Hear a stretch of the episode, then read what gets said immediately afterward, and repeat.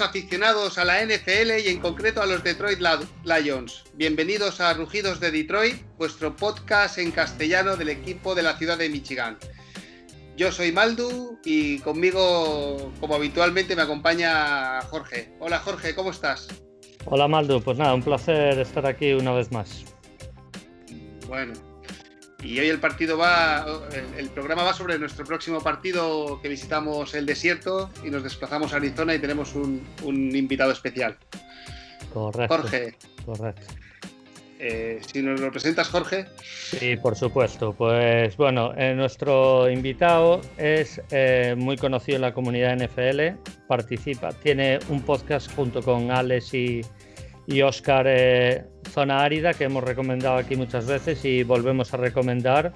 he tenido el placer de estar con ellos esta semana, donde hemos grabado un capítulo acerca de, de, la previa de, este partido y, y hoy pues le devolvemos la invitación y el señor Marcelino Monferrer, arroba Marce Monferrer en Twitter, Marce con Z, no con C.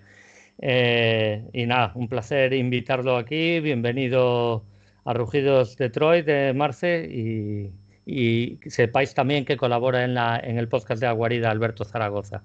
Marce, bienvenido, ¿qué tal? Pues muchas gracias por la invitación, Jorge. Muchas gracias, Maldo, a ti también. La verdad que tenía, era uno de los partidos que tenía marcados en el calendario porque me encanta escucharos, me encanta vuestro programa, lo hacéis estupendo, os tengo que dar la enhorabuena. Y la verdad, eh, creo que estar aquí para mí es todo, todo un orgullo y todo un lujo. Así que nada, a disfrutar y muchas gracias por la invitación. Ah, gracias a ti por tu disponibilidad y tiempo, Marce sino a ti. Además, os cascáis programas de tres horas y media con Alberto Zaragoza y, Luis Bustos esta semana. Sí, sí, sí. Muy guay, ¿eh? Sí, lo único, lo único que me lo tengo que ir escuchando a trozos, ¿eh? Eso sí. Pero ahí vamos. Pero está muy bien, ¿eh? Felicidades por, tu participación en la guarida y, y la verdad es que es un placer escucharte. Muchas gracias, el placer es mío. Bueno, Jorge, pues eh, Marce, si nos permites, vamos a hacer una pequeña introducción con noticias de, los Lions. Claro, perfecto, sí. Jorge, eh, tenemos comentarios en Evox. Vamos primero con los comentarios. Pues venga, vamos primero. Eh, muchas gracias a todos los que comentáis, tanto en Twitter como, como en Evox. Esta semana no tenemos preguntas, pero Iván González nos dejó un debate muy interesante. Yo voy a leer ahora todo, todo lo que puso en Evox, pues me parece bastante interesante. Nos comenta el último capítulo. Los Lions son una maldición de la que no se puede escapar. Todos los domingos sabes que vas a sufrir y aún así te sientas a ver los partidos. Me sorprende que habléis de la ansiedad en los jugadores y de, y de los grandes equipos. Señores, estos son los Lions, grande no hemos sido nunca. Hablen del lamentable sistema de Patricia que permite que todos los cubis de esta liga tener todo el tiempo para lanzar. Hablemos más de los jugadores que parecen perdidos en nuestra línea scrimmage, como si no supieran lo que tienen que hacer. Jarrah Davis no sabe que Gap tiene que estar y placa a sus compañeros y no al corredor, pero ahí sigue semana tras semana. Yokuda, mejor no hablemos, que es perpento, un número 3 del draft, está por fuera y siempre me ha parecido sobrevalorado y los grandes cubis marcan la diferencia incluso de equipos malos. Bueno, yo le he contestado, le he dicho principalmente que Okuda es el primer partido, hay que tener un poquito de paciencia. Darío Slay, puedes revisar la primera temporada que hizo y mira hoy, es uno de los mejores eh, cornerbacks de la liga, entonces por lo menos vamos a tener paciencia antes de, juzgarlo. El otro día sale todo mal y, creo que Okuda también juega mal, pero, pero bueno, yo creo que es culpa de todo el equipo. Le he contestado y después eh, un vídeo fantástico nos explica la maldición que sufrimos. Me pone la dirección en YouTube. Con este equipo, yo por lo menos no, eh, sé eh, qué más hacer. Por aquí ha pasado Barry Sanders y no ganábamos. Herman Moore y no ganábamos. Calvin Johnson y no ganábamos. Su y ganamos algo. He visto ir y venir entrenadores. Marty Maswe, va, varios entrenadores, el 016 de Marinelli, Jim Schwartz, Caswell y ahora Patricia. eh, hemos tenido mil y un sistemas, hemos fichado mil y un jugadores que iban a, ser la respuesta y acaban lionizados. Los bus en el draft. Yo estaría por mudar el equipo y hacer una franquicia nueva. Me imagino que Caswell en su casa partiéndose de risa de los fantásticos resultados de Patricia. Un saludo, mucho ánimo por el programa. Bueno, Iván, muchas gracias por tus comentarios. Eh, la verdad es que el, tema de la historia de los Lions lo dejamos para la off Maldo, porque a mí me parece un tema muy interesante. Porque con Barry Sanders hemos sido los últimos, eh, la última vez que ganamos la división y fueron dos años consecutivos, no me acuerdo, eh, fue con Barry Sanders. Entonces éramos muy competitivos y llegamos a una final de conferencia. Entonces, por lo menos ganadores éramos. Después vino una época un poquito más oscura. Eh, pero bueno, mm, vamos a, de todo lo que ha dicho a mí, lo más interesante a debatir aquí es opinión de Stafford. Yo acabo rápido. Para mí Stafford no me parece sobrevalorado, sinceramente, me parece un gran cubi, incluso por momentos y temporadas muy infravalorado. Entonces, yo os pregunto, eh, voy a empezar por Marcelino, eh, si no te importa, Maldo. Eh, Marcelino, Stafford, ¿sobrevalorado, infravalorado o buen cubi a secas? ¿Tú qué opinas de, de él? A mí me parece que está realmente infravalorado. ¿eh? A mí me parece top 10, top como mucho. Y, y la verdad, creo que los últimos que yo, o por lo menos muy cerca de ellos, con, con Caldwell, él fue totalmente, totalmente clave. Sí que es verdad que con, con Megatron pues no, tenía no, llega a tener la conexión que se esperaba en un inicio, pero bueno, yo desde entonces me ha parecido un quarterback de muy buen nivel y, lo comentaba el otro día en la guarida y lo recalco aquí, solo hay que ver el año pasado sin Stafford cómo cambió eh, vuestro equipo. Vosotros lo sabréis mejor, ¿no? Pero era un equipo que estaba, si veis, 3-4 o 3-3, no sé si me equivoco. y, y, al final acabasteis siendo, no ganasteis ningún partido más y acabasteis siendo pick 3 del draft. Me parece un gran quarterback, tiene errores. El otro día contra Chicago se equivocó, como comentasteis pero vamos, yo confío en él y para mí hacerse de, un jugador así, para mí sería un error. Correcto. Pues muchas gracias por tu opinión. Y Maldo, ¿tú qué, tú qué crees? yo para mí está infravalorado. Eh, a mí Stafford me parece un gran quarterback a nivel de talento. Está bien, a nivel de resultados, pues no le han acompañado en su carrera profesional. Y esto entonces es difícil si él tiene parte de responsabilidad o si es que el equipo no lo ha acompañado. Yo lo que sí que opino es que si en este próximo contrato no conseguimos dar ese paso adelante, a lo mejor sí que es momento ya de pensar en un cambio. Muy a pesar mío, ¿eh? Muy a pesar mío. Pero claro, pensar que siempre es responsabilidad de los compañeros, de los entrenadores o de los sistemas, no sé. Yo creo que es un, globo de todo, ¿no? Ya. Stafford tiene su parte de responsabilidad, pero el equipo también en muchos momentos no le ha acompañado y ha estado pues bastante solo, la verdad. Pero bueno. Yo, sí. Yo luego por, comentar el. Creo que era, era, era, Iván, ¿no? El que nos hizo el comentario en Evox. Eh, yo lo de refundar todo es que yo opino que hay que dar paciencia, ¿no? Eh, yo, mira, voy a poner un ejemplo a Marvin Lewis en Cincinnati, eh, yo es que he estado años escuchándole cómo le critican, ¿no? Pero luego estuvo todos los años ahí compitiendo, ¿no? Llevando el equipo a playoffs. Bill O'Brien en Houston igual. También escucho que le critican. Vamos a ver qué pasa este año, ¿eh? Y claro, una liga tan competida, a veces tener un entrenador que te hace tener un equipo competitivo, que te hace al menos competir y llegar a playoffs, ya, ya es un. O sea, es un valor añadido, ¿no? Entonces, claro, cambiar cada año, yo pienso, me Patricia, yo para mí sí que le daba fe, ya después del último partido ya la verdad es que empiezo a tener mis dudas, ¿no? Pero claro, cambiarlo todo, cambiar a, a Stafford, al general manager, al entrenador, yo, no soy partidario. Y luego ya por último, eh, para mí los Lions están muy ligados a la ciudad de Detroit. A mí, sentimentalmente, que cambiaran de ciudad eh, sería un golpe muy duro. ¿eh?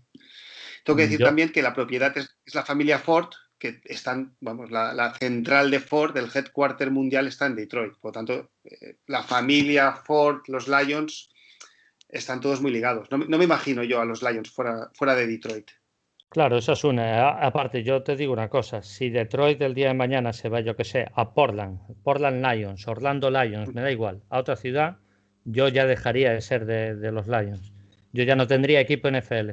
Mi equipo, y yo no estoy ligado a Detroit para nada, pero mi equipo, mi equipo, son los Detroit Lions. Yo me hice este equipo, mm, tengo mis motivos, algún día explicaremos cada uno los motivos de por qué somos de los Lions. Yo, si se va de Detroit, yo pasaría a no tener equipo NFL y me daría mucha pena. Podemos hablar de los dueños si son más competitivos, menos competitivos, más competentes, menos competentes. Eso es una discusión aparte. Pero mm, lo de llevar la franquicia a otro lado, Iván, yo también estoy en completo desacuerdo con, eso. Pero bueno, también respeto tu opinión y, muchas gracias una vez más por, por tu comentario. No sé si quieres incluir algo de esto, Marce. Sí, sí, cómo no.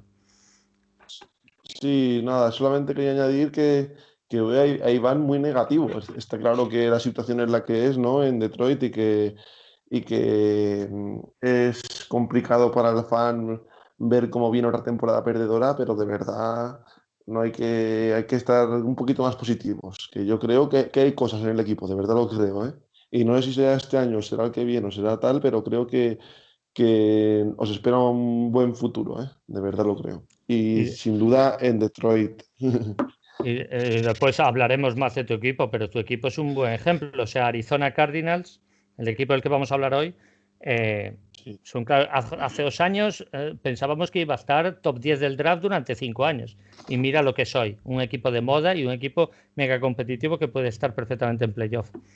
O sea que yo Mm, tampoco hay que ser tan drásticos, creo yo. Pero bueno. algún día podríamos hacer un programa sobre propietarios, porque para mí, ya, vamos a intentar cerrar el debate, eh, eh, los propietarios es los que marcan la dirección, ¿no? Entonces, por ejemplo, mm. Seattle hace unos años no era nada, hasta que compra el club Paul Allen. Y Paul Allen, la gente a lo mejor no lo sabe, era el socio de Bill Gates, que ha montado Microsoft. Es decir, es que en la vida puedes tener una idea brillante, luego tienes que ser capaz de llevarla a cabo y luego tienes que ser capaz de internacionalizarla y, hacer muchas cosas, ¿no? Entonces, alguien como Paul Allen, eh, que había sido, había sido una persona de éxito, cogió Seattle y desde entonces lo transformó. Y voy a aprovechar que cuando Bill Gates se retira de, de la presidencia de Microsoft, entra el que es ahora, que tú lo conocerás, Jorge, el dueño de los Clippers. Sí, sí, sí. Eh, ahora pues ahora no me acuerdo el nombre. pues ese señor, que no es el nombre, no fue una persona exitosa dentro de Microsoft. Microsoft no creció en el mercado. ¿Y cómo son los Clippers? No tienen éxito. Es una persona muy temperamental, que grita, muy pasional, cum laude en Harvard, me parece, pero igual que no fue capaz de hacer prosperar a Microsoft, a lo mejor me equivoco, ¿eh? Este año los Clippers se la han vuelto a dar. Sí, pero los Clippers de lo que eran a lo que es hoy, hay una difera. Antes era el hazme reír, ahora por lo menos compiten. Evidentemente los resultados. Con ha habido una pequeña evolución. Es otro debate, sí, sí, sí. Es otro debate, ¿eh? pero bueno, yo, yo lo dejo. A lo mejor un día podríamos profundizar en la familia Ford y cómo ha gestionado los programas. Los, el, podríamos dejar para un programa cómo ha gestionado el equipo durante todos estos años.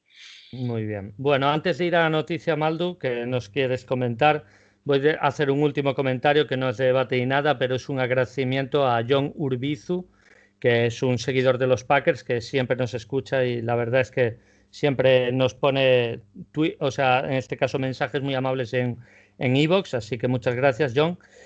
Eh, gran programa, chicos. Aprende mucho de los Lions con vosotros. Tema Patricia. Yo personalmente me esperaba eh, lo mejor de él cuando fichó por Detroit. Para mí este tercer año era el que enseñarnos qué, pinta su proyecto y a qué quieres jugar. Pinta mal y yo esperaría final de año para echarlo, si esto no cambia radicalmente. Tema Stafford. Para mí es un QB top 5 aunque últimamente bascule entre el top 5 y el top 8. Siempre mi equipo, desde que llegó al equipo en 2009, solo ha llegado tres veces a playoffs y las tres veces han caído. Increíble la del 2016 que llegó con ocho partidos remontados en el cuarto cuarto por Stafford, récord de la NFL.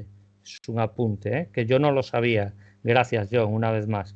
Y sigue queriendo quedarse en la ciudad. Jugadores de su calidad suelen pedir el traspaso para ir a contenders, pero Matthew nunca ha hecho eso. Matthew ha aguantado y esperemos aguante en el equipo porque es un talento diferencial de la plantilla, en mi humilde opinión. Ahora ganar todos los partidos menos uno y nos guiña el ojo porque es contra Packers, lógicamente. Y a intentar alcanzar los playoffs. Muchas gracias, John, por tu apunte y también se aprende con tus comentarios. Muchísimas gracias. Bueno, gracias. Cuando quieras, Maldu. Cuando quieras. Bueno, eh, en noticias, aparte de que Goladay y Baitai, el, el, nuevo right tackle, han vuelto a los entrenamientos.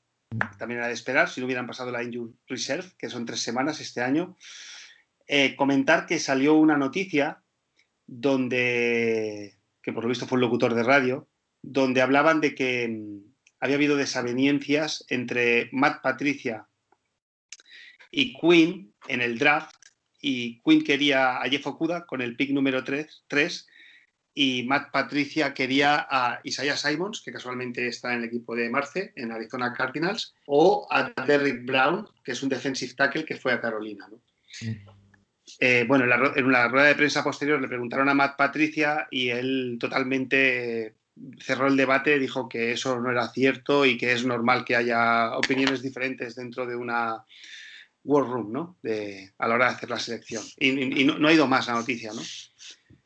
Ya, que estoy a seguir, voy a dar mi opinión. Eh, a mí me parece normal que haya desavenencias, por supuesto, cada persona tendrá su opinión y me parece que tiene que ser una situación muy difícil en cada equipo. Y lo que no entiendo es por qué ha salido esta semana después del resultado contra Packers, resultado e imagen tan lamentable que dimos. ¿no? Me parece un poco extraño que salga, que salga la noticia esta semana. no sé si la ha podido filtrar Patricia, Queen, el club o, el periodista que lo sabía y ha aprovechado esta semana para, para sacarla para desestabilizar a lo mejor más la imagen de Patricia. No lo sé. Es difícil saberlo, es difícil saberlo. Además, muchas veces estas son noticias que a lo mejor no tienen mucho de realidad o, una realidad a medias. Vete tú a saber.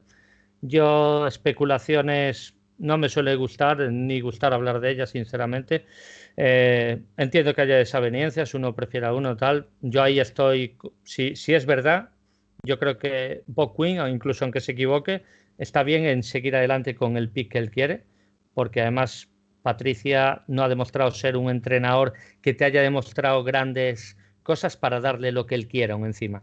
Yo ahí, Boquin tomo la decisión con riesgo y medida y ya está. Y, ya veremos si es un acierto o no y, a, qué nivel llega cada jugador. ¿no? Yo creo que es una especulación, es una filtración, vete tú a saber qué, porcentaje es realidad y, y nada, yo creo que no tiene más, más mm, carácter de esa noticia de la que, de la que comento, creo yo.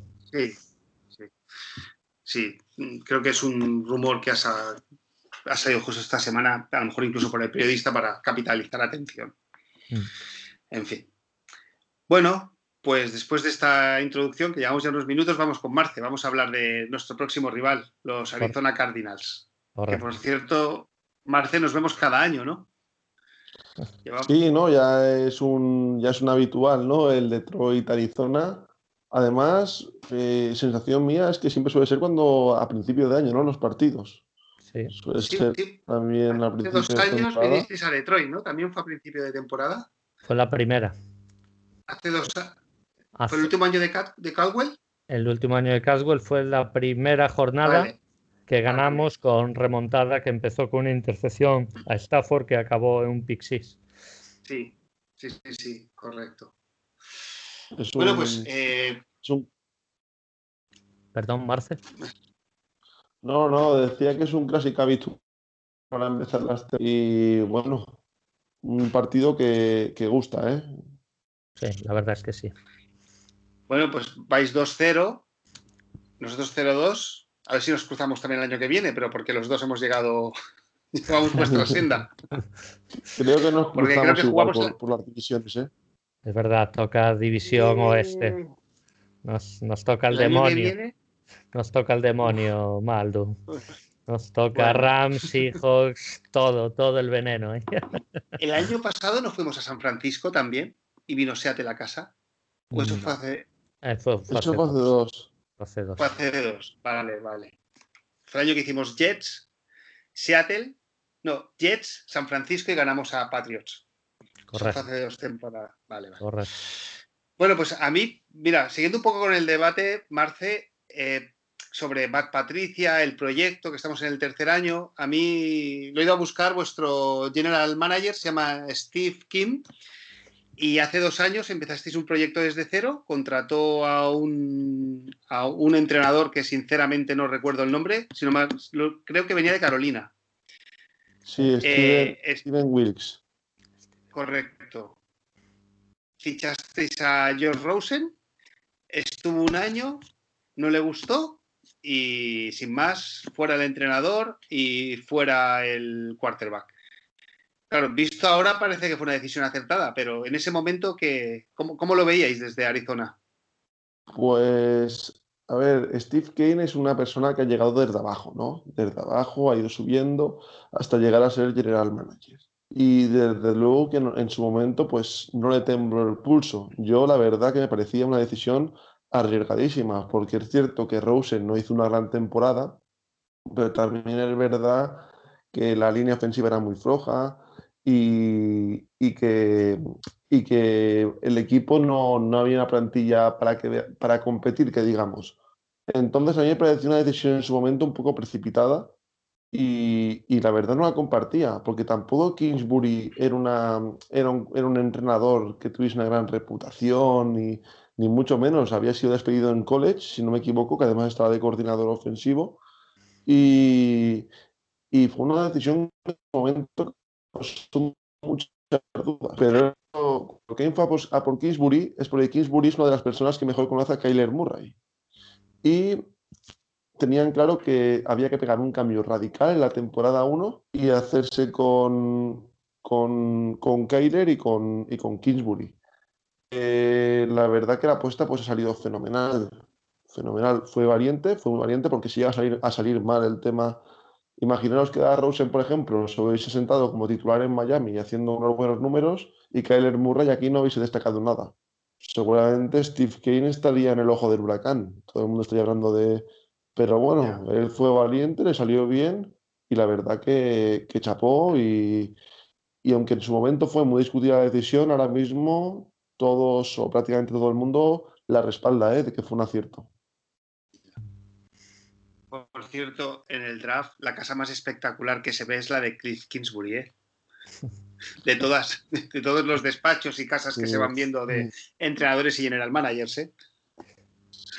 Sí, bueno, eh, en, en el podcast de Zona Árida tenemos a un chico que es Oscar, que es de allí de Arizona, y me, dice, me decía Ah. que la casa de Kingsbury estaba muy cerca de, de donde él trabaja y que es una urbanización que, vamos, que se es de película aquello, ¿eh? Es una cosa... Ya. Bueno, aparte allí imagino que no habrá temas de, de- de espacio. Bueno, pues.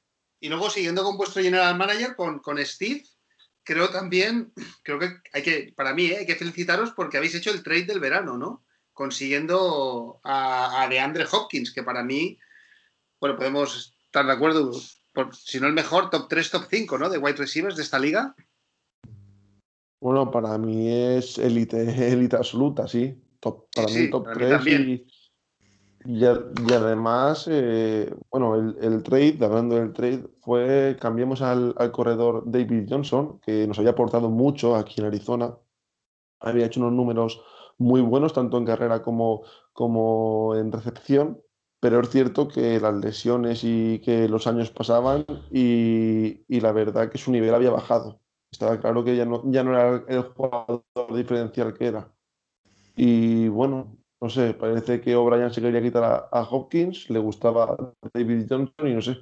La verdad que yo cuando vi el trade no me lo creía, pero bueno, eh, solo hay que ver lo que ha cambiado este, este jugador el ataque, ¿eh? porque ya no teníamos más receptores de serie, pero es que desde el día uno la conexión Murray-Hopkins es una conexión letal, ¿eh? Y, y bueno, que demuestra las diferencias que marca este jugador.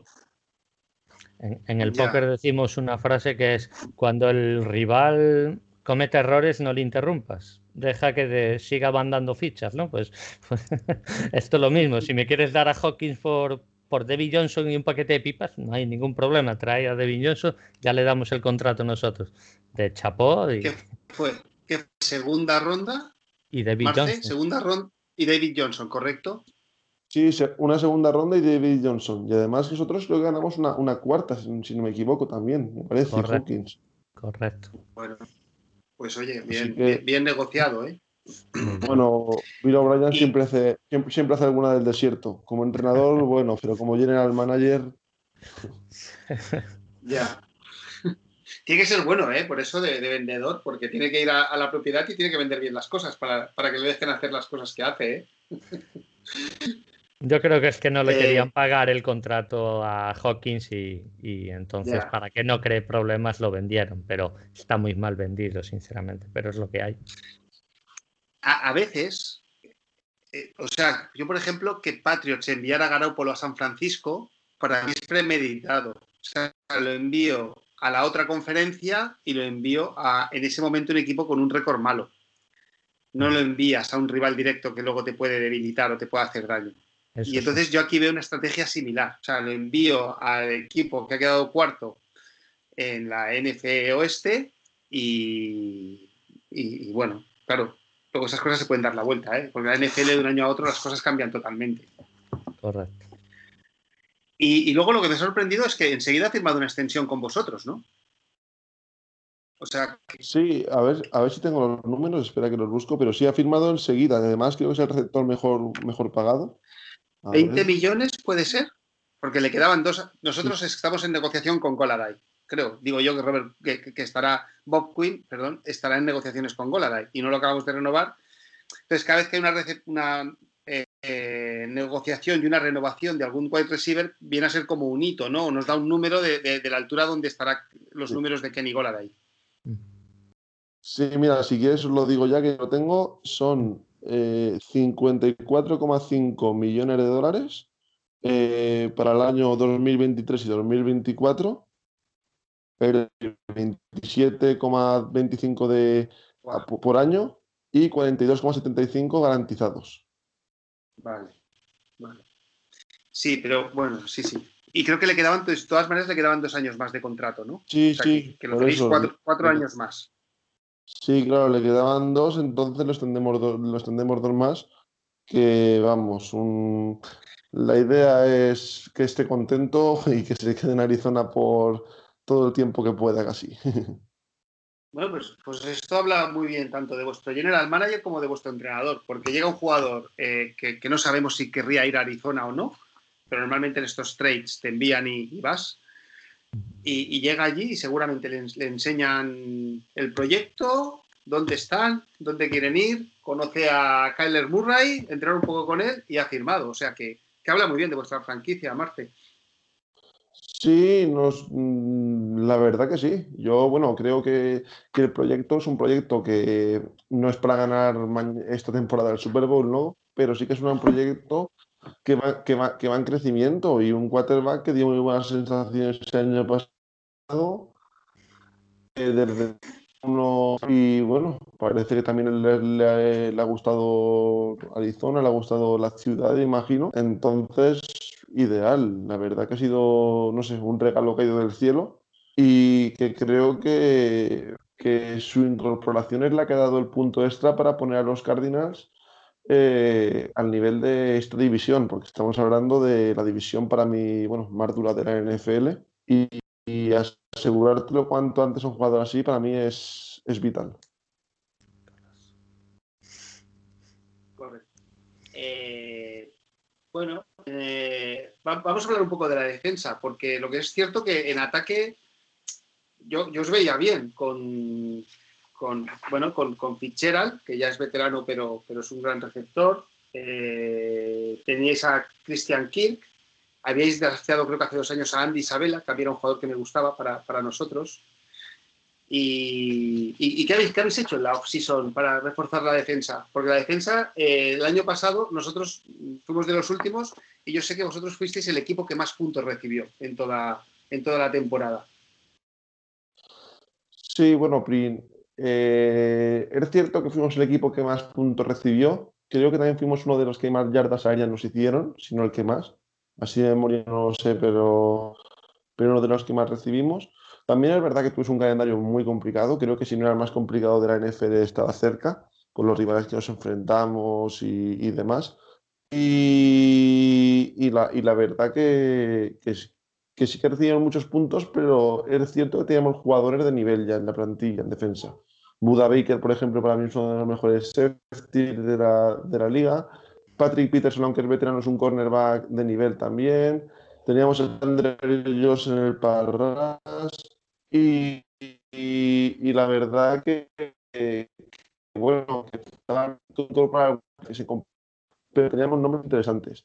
Yo destaco que principalmente a un, a un de, que, venía de Buffalo, que es Jordan Phillips, que está haciendo, ha empezado muy bien la temporada, está presionando mucho a los, a los, a los quarterbacks rivales y creo que, que eso, por ejemplo, el otro día fue vital contra Washington y nos está ayudando, que era una de las asignaturas. Y después, pues la incorporación más importante, aunque a día de hoy todavía no ha dado el nivel esperado, sin duda esa selección en el del draft. Es muy pronto para, para, analizar cuál sea su repercusión, pero en teoría, según todos los expertos, es un jugador que cambia de defensas. Entonces, esperamos que, esperamos que sea así. Y la verdad que poquito a poco, pero vamos dando pasos y la defensa no se le, no se le ve tan, tan endeble como la temporada pasada. Hay que tener paciencia con Isaiah Simmons, eh, acaba de llegar, es, rookie y tiene que aprender el esquema, saber que esto es la NFL. Yo creo que con paciencia ese pick va a resultar, estoy seguro yo. Sí, sí. Yo también leí maravillas, sobre todo a nivel físico. Incluso podía desempeñarse en varias posiciones. O sea que os dará, os dará resultado. Eh, bueno, por, hablar ya de este año, lleváis dos victorias, ganasteis la primera semana en San Francisco contra pronóstico, fue uno de los resultados sorpresa. Y, bueno, para mí la, primera jornada siempre se pueden dar esas sorpresas, Marce, ¿no? Eh, tal vez os visteis arriba, bueno, jugasteis bien y ganasteis, ¿no? Pero a mí me sorprendió con la autoridad que ganasteis la semana pasada a Washington, un Washington que además venía de ganar la Filadelfia y hacerle ocho sacks, ¿no? eh, Kyler Murray hizo dos touchdowns e, incluso el resultado para mí al final está maquillado. Creo que ibais 28-3 o una cosa así. Eh, sí, sí, sí. Eh, vamos, eh, empiezo si quieres por de San Francisco. Es cierto que San Francisco puede plantear el partido con bastantes bajas, sobre todo en el tema de, de receptores y también en su secundaria. Yo las bajas en la secundaria consideraba que era un punto clave, como así fue, porque nuestro ataque en profundo para mí es uno de los mejores de la liga. Andre Hawkins, Fitzgerald, Kirk y Isabela son dos receptores muy rápidos también. Y a partir de ahí se empezó haciendo daño. Es cierto que la primera parte eh, San Francisco fue mejor y a lo mejor unos errores de ellos en los, en los momentos finales por no saber controlarlo nos hizo equilibrar un poco el partido y salir con más vida en la segunda, en la segunda mitad, que fue donde, donde, nos, donde conseguimos darle la vuelta. Pero sin duda fue para mí una, victoria, no diré sorprendente, pero sí de esas que te marcan una temporada, que te hace cambiar eh, la dinámica. Y el, otro día contra el Washington Football Team, eh, Washington, eh, su punto fuerte sin duda es la la línea defensiva y nuestra línea ofensiva es una de las que más dudas causan de la liga. Por ahí podíamos tener un problema, pero es cierto que Kyler Murray se movió, se movió muy bien, eh, consiguió, consiguió, vamos, salir del pocket, salió del poder como quiso, consiguió eh, desajustar la defensa rival y a partir de ahí conseguimos anotar eh, al principio del partido con bastante facilidad. Después el ataque de Washington todo lo contrario, le costó mucho engrasar, nuestro Parras estuvo bien y eso consiguió romper el partido y ya fue en el tramo final del encuentro cuando, cuando el, marcador se ajustó un poco más, pero la verdad que fue una victoria bastante solvente y que, y que aunque hay cosas a mejorar, eh, nos certifica para mí como uno de los candidatos a poder clasificarnos en playoff. Sí, la verdad es que coincido con el análisis de Marce, además ha estado muy, muy bien explicado porque San Francisco era favorito, pero le faltó diente, diente que a lo mejor necesitas a medida que avance la temporada. Creo que Garoppolo no estuvo bien, en líneas generales el ataque estuvo espeso, pero Arizona es un equipo que ya el año pasado, y estamos hablando del equipo que jugó la Super Bowl, es un equipo que le incomodó siempre. Arizona es un equipo muy traicionero para estos 49ers y, la verdad es que yo, yo creía que iba a ganar los 49ers y, y demostró Arizona una personalidad y un saber estar de no os preocupéis, sabemos qué equipos son, pero les vamos a ganar y les ganaron con, con relativa solvencia, con las dificultades que te tiene que plantear un equipazo así, pero con, con una solvencia eh, bastante eh, grande ¿no? Eh, para el rival al que te enfrentabas. Y después de Washington, pues nada que decir. Creo que en líneas generales, Kyle Murray cuando vio opciones de que le iban a pillar, pues escapaba por patas, además qué, velocidad tiene el, el Kubi y cuando ve que va a recibir un golpe se va inmediatamente al suelo, mide muy bien. La verdad es que muy buena pinta este Kubi, ¿eh, Marce? Sí, no, Kyler Murray la verdad que está demostrando, bueno, que es un jugador que puede marcar diferencias grandes en esta liga, ¿eh? Porque, bueno, a mí me recuerda mucho, mucho al otro equipo que tengo yo del alma, aunque parezca un poco contradictorio, que son los Seattle Seahawks y a Russell Wilson. Mm. Y me, parece, me, recuerda mucho a él, porque tiene una capacidad para salir del pocket, tiene una muy buena conexión con los receptores. Después el slide que hace a, a Kyler Murray, eh, es muy difícil hacerle placarlo, vamos, es muy, muy difícil. Eh, tiene hace un slide muy bueno que a mí me recuerda mucho a, los que se hacen en la, en la, MLB cuando van a robar bases, porque también juega al béisbol, no sé si lo sabéis eso. Ah, y, y, ese evita los golpes y con eso también puede evitar posibles lesiones, no sé. Es un quarterback que eh, se está consolidando, ¿eh? ya se consolidó el año pasado como, como un gran proyecto, pero este año ya parece un jugador incluso, incluso élite. Es cierto que también ha tenido algunos errores. ¿eh? Empezó el partido contra San Francisco no empezó del todo bien, después ya estuvo fenomenal, pero al principio le costó un poco entrar. Y contra Washington, contra Washington también tuvo una, una intercepción al principio del partido. Pero bueno, lo importante es que aunque cometa esos, esos pequeños fallos, que es, normal, se sobrepone y de qué manera. Y, y, no sé, aquí en Arizona la verdad que la gente estamos encantados con él. ¿eh? Eso está bien. Comenzar así.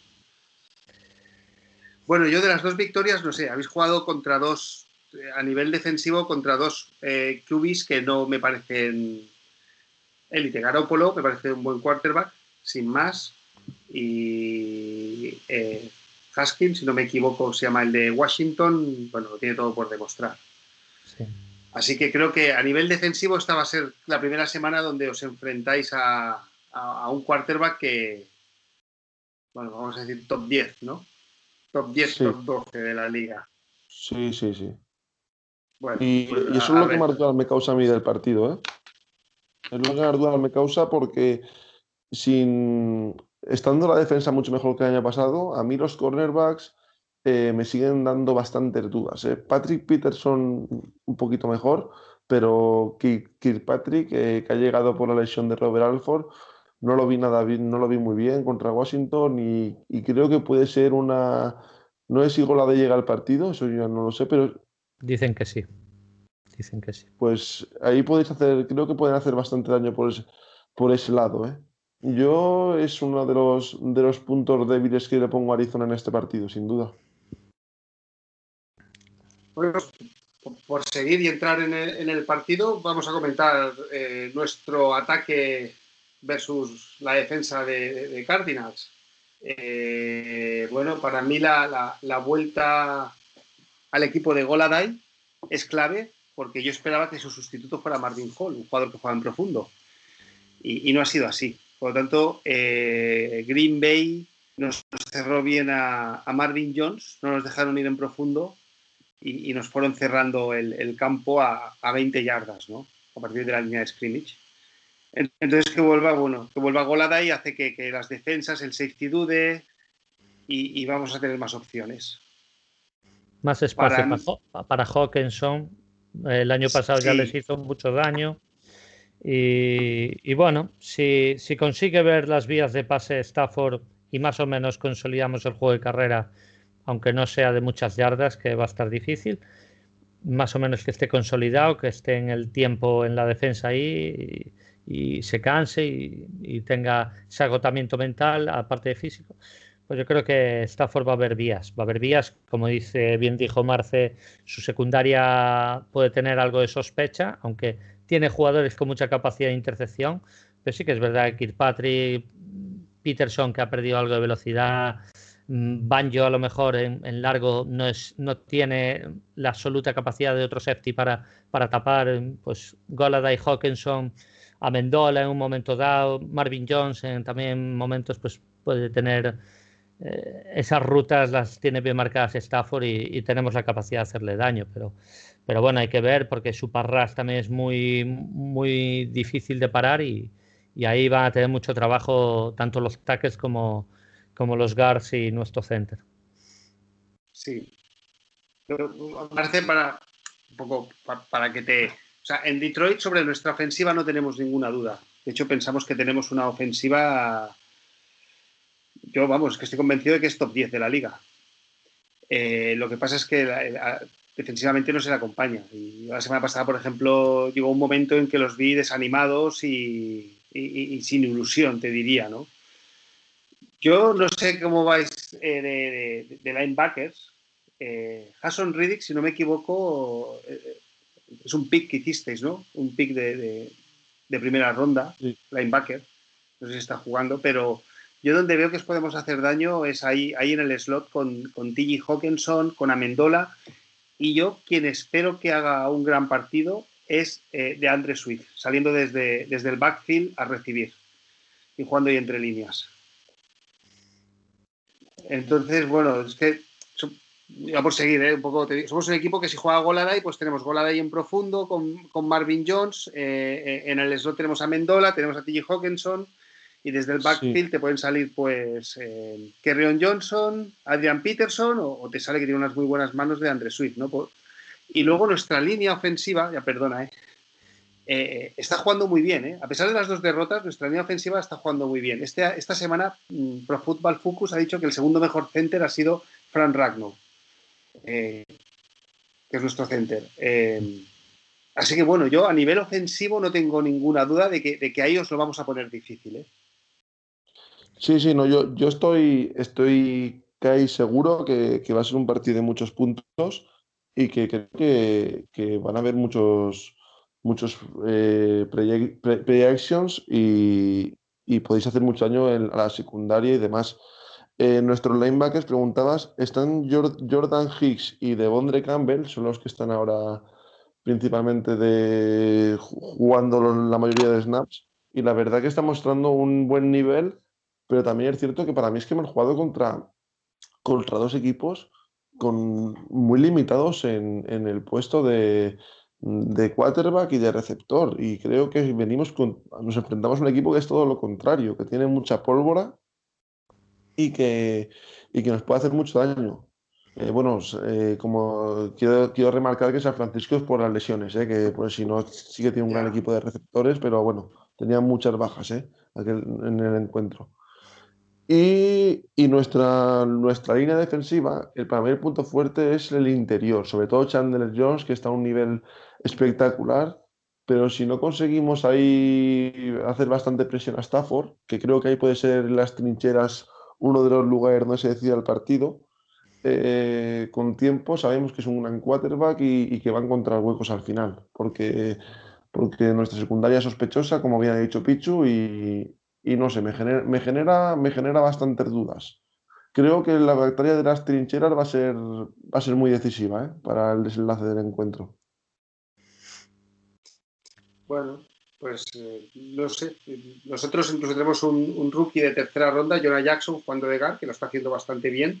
Y yo, Jorge, pienso que Bill Crosby, si vuelve Baitai, puede que pasara a jugar de left de left guard en el puesto de Abushi, que la semana pasada estuvo flojo. ¿eh? Yo veo más a Baitai ahí que a, que a Crosby. Ah, Crosby, Crosby si juega creo que lo mantienen de tackle porque además creo que no está haciendo un mal trabajo, sinceramente. Eh, y creo que pasaría Baitai, porque Baitai, tú si lo ves de Filadelfia, es que es una mole, es una mole criminal, ¿eh? que ¿Sí? es enorme, es una, una bestia parda.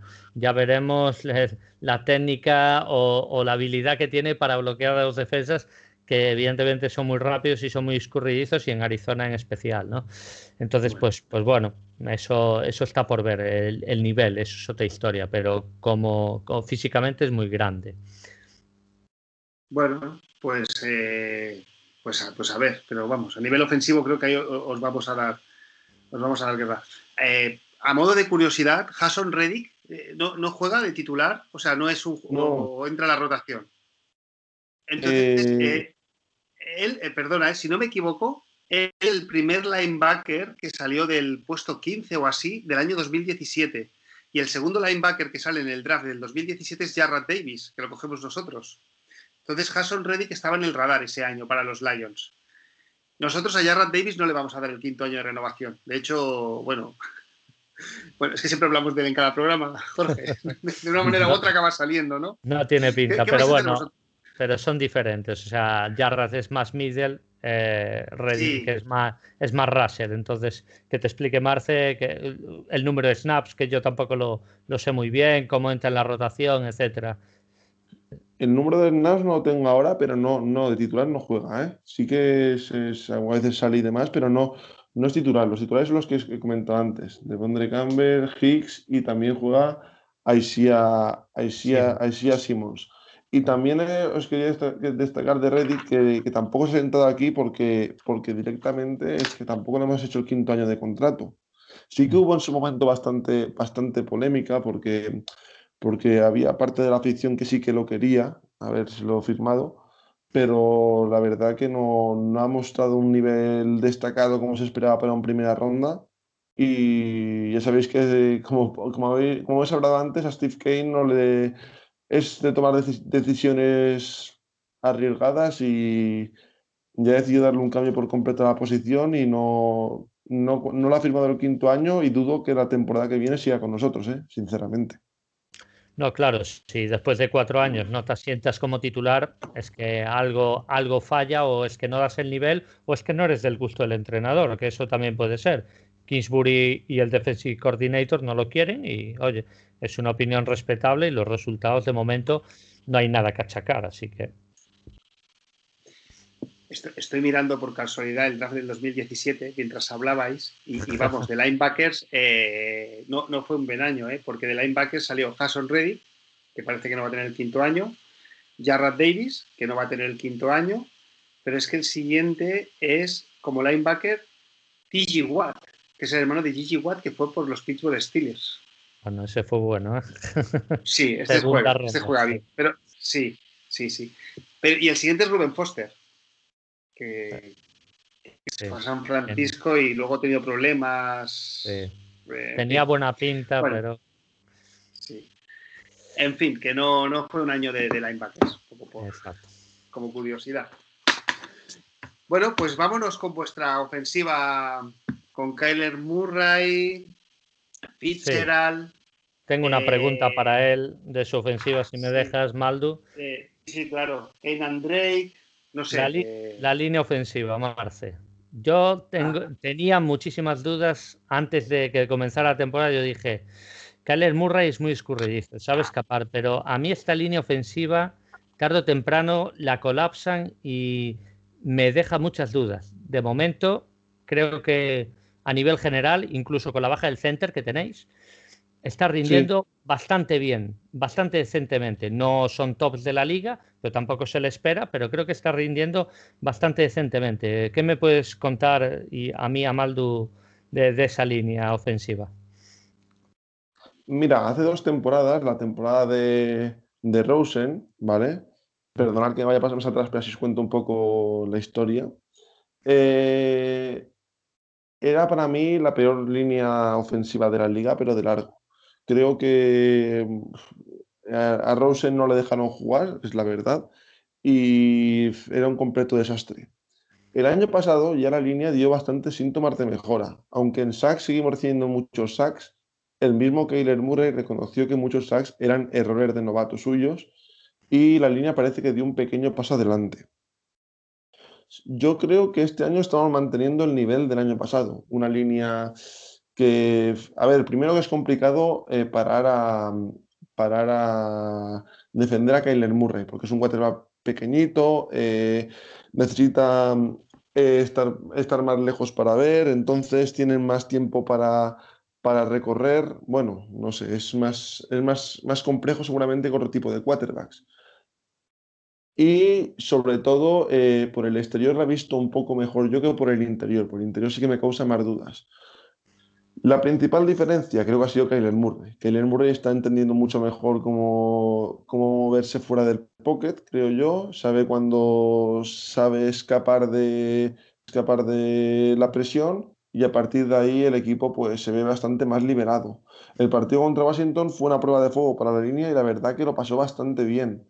No sé si me parece que recibió dos sacks, Kyler me parece que recibió. Entonces, para ser una línea de la potencia que vimos contra Filadelfia, eh, estamos bastante contentos.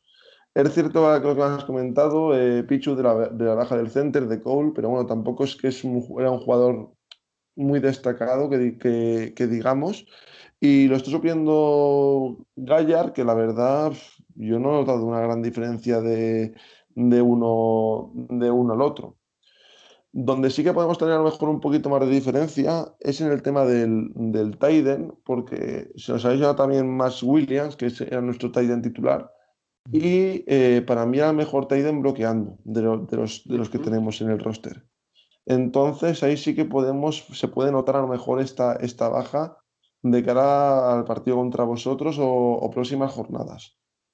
Pero al final, si Kyler Murray se sabe manejar como se está manejando, insisto, creo que, que por ahí podemos, puede ser una válvula de escape. ¿eh? Muy bien. Eh, Jorge, te voy a hacer una pregunta. Kyler Murray, es, no sé si lo, lo, he estado mirando, es el octavo, el noveno mejor corredor de la NFL. Lleva 158 yardas. ¿Crees que va a subir en el ranking? ¿Va a pasar del, del, del 8 al 6 o, o, esperamos que baje? Pues no lo sé, no lo sé. La verdad es que yo creo que va a correr más Drake que, que en esta jornada, creo yo. Pero bueno, a ver, eh, es importante además eh, la clave que anoté yo, que siempre acabamos el programa, con qué claves tiene que hacer Detroit para... Para mí una de las claves es Murray si tiene que lanzar, que lance en el pocket, no se le puede dejar escapar bajo ningún concepto. Tiene que ser una clave. Tenemos que hacer una burbuja ahí, una jaula, y tú pasas el balón. Si consigues meter a los receptores, perfecto. Tu precisión, te felicitamos, punto. Pero tú de aquí no sales. Es fundamental no dejar escapar a Murray bajo ningún concepto, porque si no, no nos, va, nos, va, nos va a destrozar. Si, si con el juego de carrera, que ya tenemos problemas, encima sale Murray para que haga lo que quiera, que corra, que pase, que que baile, que haga lo que quiera, pues vamos a tener muchísimos problemas. Yo, Marce, a nivel, somos el peor equipo con pass rush y somos el peor equipo contra la carrera. O sea que es que ni apretamos ni defendemos la carrera. Eh, Patricia tiene un plan en la cabeza, eso, pero. Eso, eso, es lo que, eso es lo que os, quería, os quería preguntar, pero ¿qué os hace más daño por el interior o por, el, o por fuera? Porque por el interior Kenyan Drake nos han, está causando muchas dudas, ¿eh? Y también se está hablando mucho de que, de que igual Chase Edmonds puede tener más protagonismo, ¿eh? De, como running back. A ver, eh, Aaron Jones los creó más por el interior. Después, eh, que fue el que más corrió principalmente. O sea, más o menos a Tariq Cohen, Montgomery, bueno, se le fue controlando. Hicieron yardas, evidentemente, sí. pero más o menos se les fue controlando y donde tenemos problemas en el medio porque Danny Shelton suele comer doble bloqueo y, y te lee una jugada bien, se come cuatro gaps, es un desastre y yeah. Tabay, Tabay no tiene a lo mejor esa velocidad, creo que le falta un poquito de saber estar, de, de conocer mejor la situación, no lo sé, está un poco verde por decirlo de alguna manera Sí. Y, y, Collins es que no es supuesto. Eh, yo creo que es más problema de linebackers que problema de, de la propia sí. línea. cuando corren por el lado de Flowers, que por ejemplo Green Bay no corrió mucho por el lado de Flowers, eh, pues Flowers eh, sí que es un buen lector de, jugadas de carrera. Él sí que tiene capacidad de placar y lo hizo bien contra, contra, contra Chicago, pero con, Green Bay nos hizo más daño por el otro lado y por el centro. Entonces, mm, a Flowers, digamos que lo dejaron desactivado.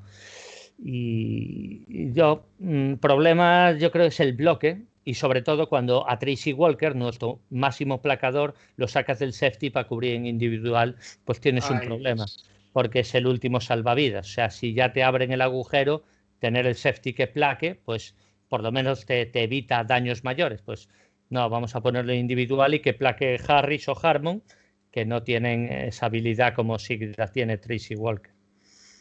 Eso es. Eh, correcto. Eh, las estadísticas también están un poco infladas porque, claro, recibimos una carrera de 75 yardas. Que claro, esto en dos jornadas hace que, hace que también. Pero bueno, también es un reflejo de, lo que se está viendo en el campo, ¿eh? Exactamente. Pero bueno, ahí también os eh, digo que no es, un punto fuerte de Arizona, ¿eh? la carrera de este inicio de temporada. Entonces, por ahí puede ser que se vea un poco más, más menos dañado ese, ese punto débil que a lo mejor podéis tener. Yo, una, sensación que tengo tú, Jorge, que ves a los Lions cada semana, yo no sé si Patricia lo que quiere es, no tenemos pass rush, pero quiere dejar a los quarterbacks dentro del pocket que no corran, que es lo que busca. Lo que tú acabas de decir. Y que esta semana hay que hacerlo. Porque la NFL moderna, con Russell Wilson, que además se parece mucho a Kyler Murray, pero bueno, ahora Lamar Jackson, y esto es cada vez más, el tipo de quarterback que se lleva es un quarterback que sale del, del, pocket, que corre, que te gana yardas o, que te lanza cuando la jugada se ha roto, ¿no? Y tienen segundos incluso los receptores para, correr, ¿no? Y a veces pienso que Patricia eso es lo que él tiene en mente, ¿no? Como, como cerrar el pocket, ¿no? Generar una U y, que ahí se vaya cerrando poco a poco. Más que tener par rusher que vayan a, la caza y captura del, del, quarterback, Sí, es posible, pero claro, eh, Aaron Rodgers, si le dejas la vida, pues él, te va a hacer te va a hacer el destrozo tarde o temprano. Entonces, a Aaron Rodgers hay que presionar. Yo Trubisky puedo entender que, mira, dejarlos que él piense que porque le falta precisión, pues, bueno, bien. Pero con Kellen Murray, sí, lo puedes encerrar en una jaula, vale, que, precise, pero yo creo que no sé si va a poner un poco de espía a Jarrah Davis eh, vigilando a Murray. Lo que pasa, vamos a tener que vigilar esas rutas centrales porque esas rutas centrales nos ha hecho un traje el año pasado Minnesota, este año Green Bay la, semana pasada. Como empiecen a cortar por el centro y Jarrah Davis esté fuera de sitio o los safeties estén por la posible amenaza en profundo, pues esas rutas centrales, Hawkins, Fitzgerald, Kirk, si llega, que no lo sé, Isabela, nos van a hacer un destrozo una vez más. Entonces, eh, tenemos muchos problemas. ¿Por qué? Porque aparte de que podemos enjaular, pero si no eh, como dice, no, la lata de Coca-Cola hay que irla aplastando. Efectivamente. si, No, si no aplastamos, él se queda bailando en el pocket y tarde o temprano va a aparecer un receptor. Murray puede tener más problemas por el tema de la altura, como bien comentó Marce, pero al final va a encontrar un receptor y, además él sí tiene precisión, no es, no es el señor Trubisky, con todos mis respetos, que él tiene más ausencia de, precisión.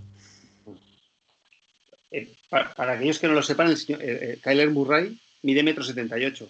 Pues metro ochenta, metro setenta y ocho, ¿no, Marce? sí, sí, sí. Que, bajito no. Bajito no es, ¿eh? Pero bueno, es muy eh, bajo para la NFL, sí. sí, para la NFL sí, pero como ¿eh? persona. Sí. Pasa que se le ve paticorto. Ya sabemos que las estadísticas se, con este tipo de quarterbacks muchas veces las inflan para, para arriba porque ah. Yo, cuando corro lo, veo como paticorto, ¿eh? como que da pasitos así despacito. ¿eh? Que no digo que no sea efectivo, ¿eh? no estoy entrando, es una sensación. ¿eh? Es como cuando jugaba hierro, que parecía que, iba despacio. El famoso jugador, ¿no? Es literal, Maldu. Es un. Parece. Aquí en el grupo de los Cardinals hacemos la broma de que parece un niño, un niño corriendo ¿no? por el patio del colegio. Pero yo creo que esas, esas zancadas tan, tan pequeñitas que da es lo que le permite a lo mejor eh, cambiar de dirección eh, cuando le van a, a, aplacar, etcétera, ¿sabes? Entonces yo creo que, que es un, vamos, es uno de los puntos más fuertes que tiene nuestro ataque y creo que a lo mejor utilizar un, espía o si parece tiene algo pensado para este tipo de equipos, a nosotros nos puede hacer mucho daño. Porque es que nuestro juego se basa totalmente en eso, en, en, la, en lo imprevisible es Kyler Murray. En cuanto a lo, que comentáis de los pases cortos, sí que es verdad que, que uno de los uno de los de las armas fuertes también ha sido la conexión con Hopkins. Y no solamente hablamos de pases de larga distancia, sino pases muy al, al interior o pases de a lo mejor 3-4 yardas y después Hopkins corriendo es el que hace el, que hace el, resto del daño. No sé si por ahí os, puede, os podíamos os podíamos hacer daño, no lo sé, pero, pero creo que puede ser uno de, las, de los puntos fuertes de, de nuestro ataque, desde luego. Eh, visto lo visto, sí podéis hacer daño, sí, totalmente. Yo, si Tracy Walker vuelve al safety, bueno, puede hacer daño, pero puede limitarse ese daño. No, por supuesto. Si Tracy Walker vuelve tal, por lo menos Hawkins, o sea, si él lo caza, no va a hacer más yardas. O sea, Tracy Walker te garantiza el placaje. Eh, se le escapa al corner, va, vale, estoy yo, no pasa nada. Es, no quiero decir que es el Thomas, porque el Thomas es único, es un Hall of Fame, pero, pero sí que es un placador de estos que, vamos, es mi jugador favorito, los Lions, y ya es difícil, ¿eh? de verdad te lo digo. pues, pues para tener faena, ¿eh? porque Hawkins ahí con San Francisco hizo mucho daño ahí y el otro día en Washington también, ¿eh? con Washington. Así que, que puede ser una buena arma ¿eh? si conseguís que llegue al partido. Muy bien.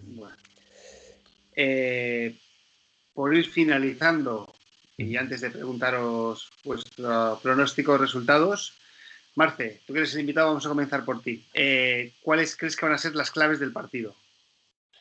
Creo que van a ser eh, las, las dos secundarias. Creo que ambas han sido un poco sospechosas, ¿no? Igual, y, igual es el momento de ver hasta qué, hasta qué nivel tienen la, hasta qué nivel son de sospechosas, ¿no? Y creo que van a ser un partido de mucho, de mucho play-action y, ahí puede ser importante. También el tiempo que tengan los quarterbacks en lanzar, sobre todo la presión que podemos hacer nosotros a Stafford. Sabemos que Stafford con tiempo es te puede destrozar y creemos que, y pienso que ahí será, será un punto fuerte. Y después creo que será un partido muy... Y pienso que a lo mejor los equipos especiales, que no hemos hablado de, ellos. En Arizona estamos muy contentos con los equipos especiales, están haciendo un gran trabajo. No sé qué tal están, estáis, tenéis vosotros allí en Detroit, pero a lo mejor eh, puede ser un partido para equipos especiales, ¿eh? de verdad que lo creo. Yo creo que tema Kicker, aunque es verdad que ha fallado dos field goals muy largos, no, yo no tengo queja de Prater jamás, eh, porque cuando haga falta él las va, las va a meter y el, el Jack Fox está rindiendo bastante bien para ser el Panther. Además, eh, salió el meme que nuestro mejor jugador está siendo el Panther, ¿no? Pues, pues bueno, vamos a darle un poco de cancha al señor Fox, que de momento está cumpliendo con creces. Sí, quería, quería, preguntaros el, resto del el resto de, equipos especiales. Eh, que están rindiendo bien los a los retornos y demás. Ahí tenéis, ¿estáis bien o de momento no, no se ha visto mucha cosa aún? No, en alguna jugada sí que es verdad que a lo mejor sí que nos han corrido de la salida de, de un kickoff o algo así a la yarda 40, pero creo que en líneas generales mejor que los dos años atrás, pero más o menos se mantiene. Tampoco eran los mejores equipos de equipos especiales, que es Green Bay o, o Chicago, pero, pero bueno, si me dices que los Chica, eh, que Arizona está funcionando muy bien equipos especiales, es perfectamente factible que en alguna opción nos hagáis daño. Y si me dices de retornar nosotros, tenemos a Jamal Agnew, que como vea el espacio es muy peligroso. Ahí sí que atacando nosotros eh, puede ser peligroso Agnew. De momento no ha tenido mucho espacio para correr, pero ha hecho un par de carreras llegando a la 40, a la 50 que, creo que no tenemos queja. Agnew sí que lo tenéis que, manejar bien en defensa. Sí. Diría que hace un touchdown por año, ¿eh? Uno o dos. Sí, sí, sí, sí. Este año todavía no lleva ninguno, o sea que queda una opción entre 14. Una pues, entre 16, pues ahora es una entre 14. Pero, estamos satisfechos en líneas generales con, nuestros equipos especiales. Es algo que la escuela Belichick cuida bastante. ¿eh? Sí, sí. Eh, bueno, Jorge. Yo ya he dicho mi clave, yo ya he dicho mi clave. Si quieres, ve tú con la clave porque ya sabes. Yo, la voy a repetir, sí, la voy a repetir, la misma de la, de la semana pasada. O sea, yo eh, a nivel ofensivo no tengo ninguna duda, y menos con la vuelta de Golada y, y Baitai. Creo que tenemos suficientes armas y recursos para probar unas cosas u otras y conseguir hacerles daño. Mm. Por lo tanto, creo que pasaremos los 20 puntos holgadamente, hasta podemos acercarnos a los 30. Ahora bien, lo que no sé es qué vamos a hacer a nivel defensivo. Entonces, entonces para mí la clave está en nuestra defensa. Si somos capaces de hacer algo, es decir, si les paramos la carrera y les obligamos a lanzar, pues hombre, no creo que estén los 60 minutos lanzando de una manera perfecta.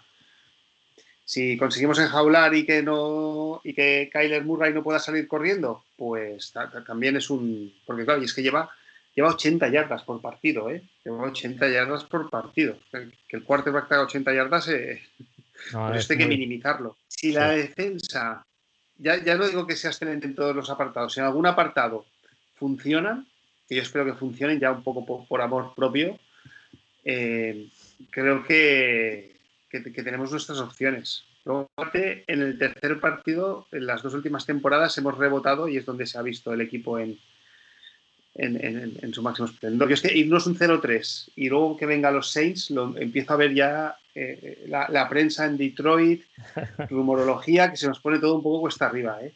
Las orejas al lobo se empiezan a ver, pero sí, pero mira, si pierden que sea por lo menos con un orgullo mayor que la semana pasada.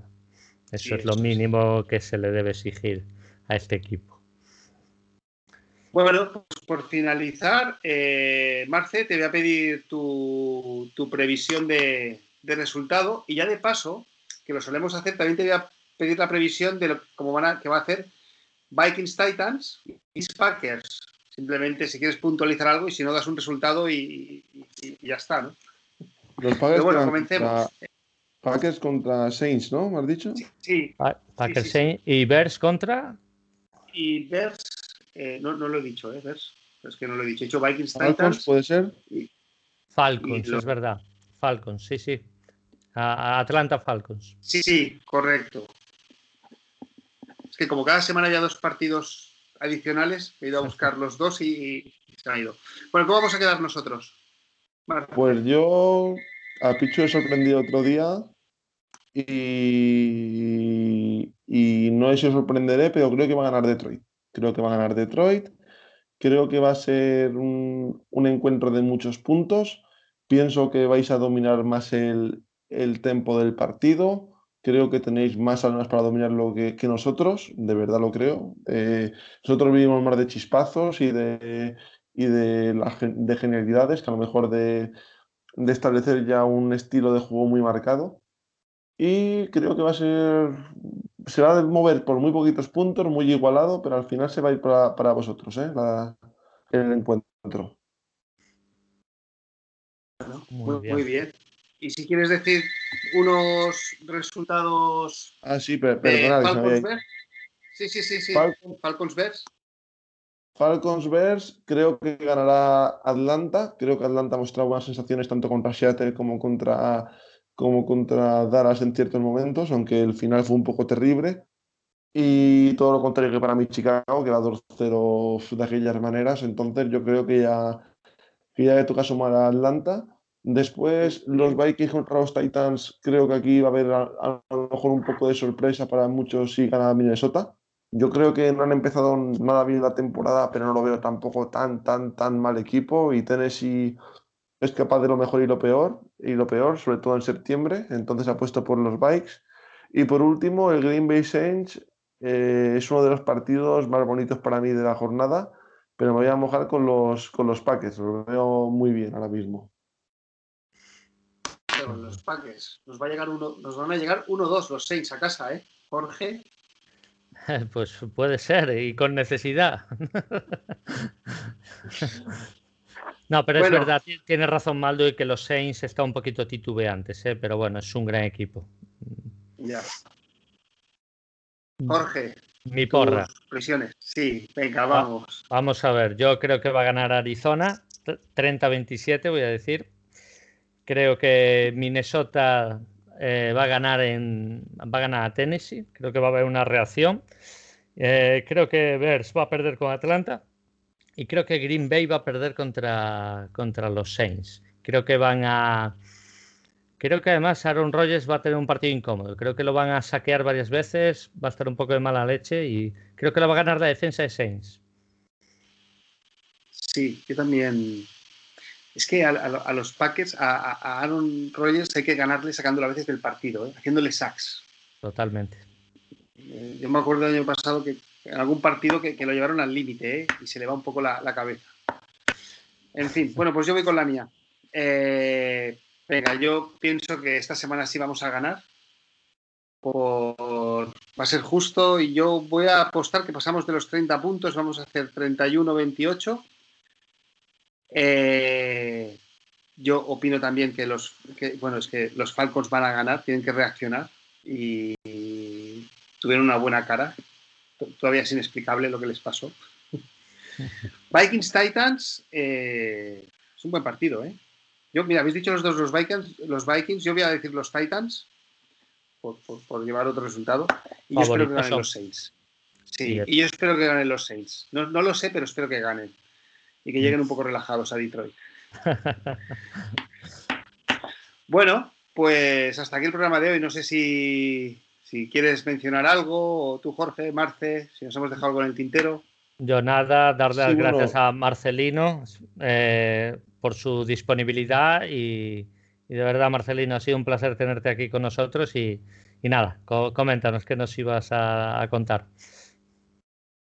Sí, nada, lo primero, antes de, tal, quería daros el dato de Jason Reddick, que se ha quedado ahí en el tintero, un 44% de los snaps jugó, Maldu, para que...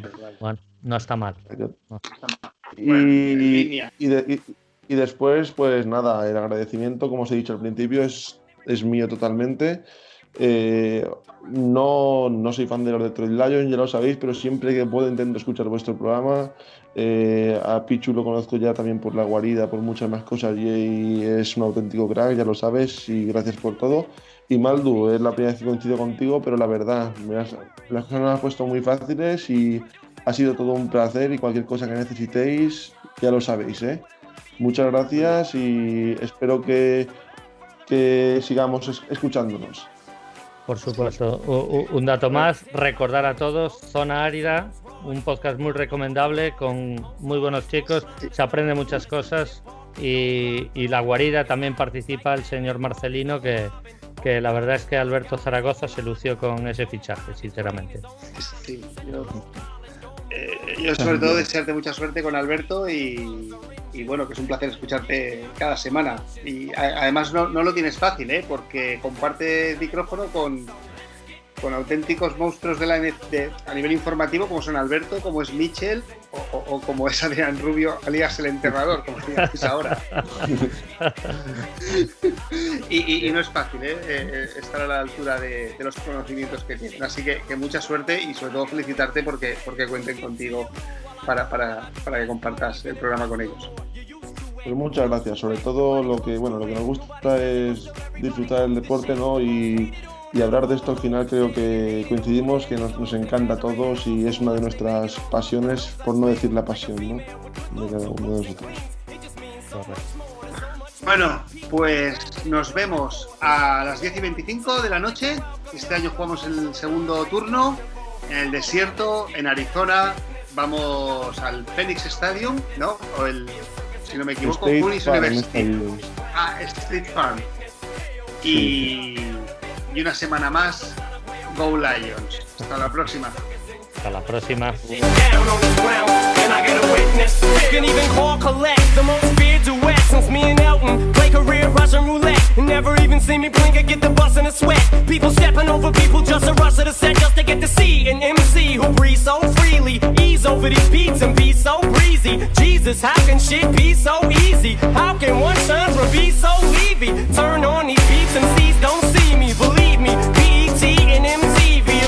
leave when we leave off for cheesy. Can't leave rap alone, the game needs me. Till we grow beards, get weird and disappear into the mountains. Nothing but clowns down here.